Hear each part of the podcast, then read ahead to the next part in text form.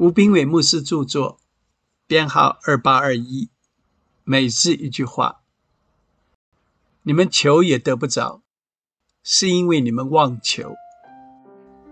雅各书四章三节，在基督徒的祷告中，有时候为何神始终保持沉默？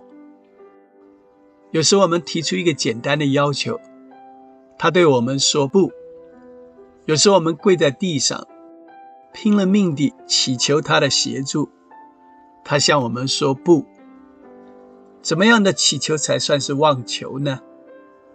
求自己的健康算吗？求婚姻、儿女、工作和人际关系又算吗？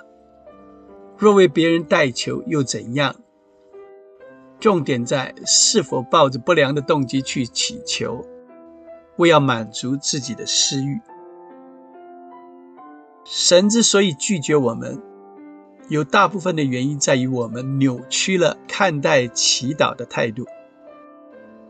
实质上来说，我们用生活中与看待其他事物相同的消费者心理来看待祈祷。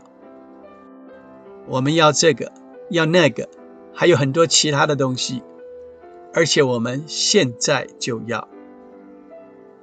但是神并不是超级市场里的售货员，这个世界也不是巨大的沃尔玛百货公司。只要我们持续在这种误解下祷告，会感到沮丧。现实是残酷的，神有他的行事的准则。他不是满足人的每一个愿望，他会考虑人所期许的请求，而神严格的准则，有时候人很难接受。